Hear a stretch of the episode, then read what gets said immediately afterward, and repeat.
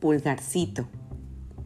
En un remoto bosque vivía una pareja de pobres leñadores y sus siete hijos. El más pequeño de los hermanos era muy, muy chiquitín y por eso lo llamaban Pulgarcito. Una noche, Pulgarcito oyó a sus padres planear abandonarlos en el bosque. Salió y se llenó los bolsillos de piedras blancas y esperó.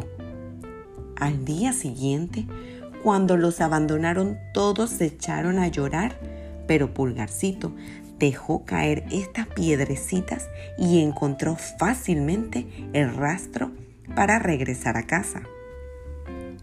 Tiempo después, Pulgarcito volvió a escuchar a sus padres decir lo mismo.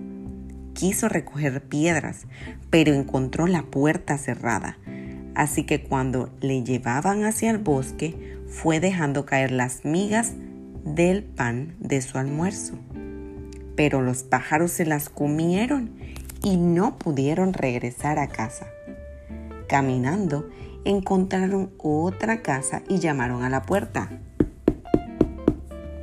Les abrió una mujer que les dijo, pobrecitos, esta es la casa de un ogro, come niños, pero yo les ayudaré a esconderse.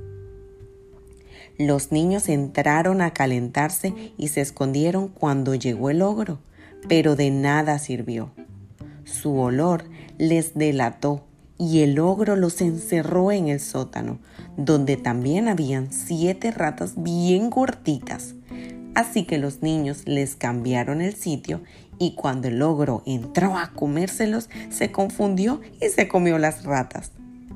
Pulgarcito y sus hermanos robaron al ogro y todos sus tesoros. Se marcharon muy deprisa y nunca más volvieron a pasar hambre ni necesidad. Colorín colorado.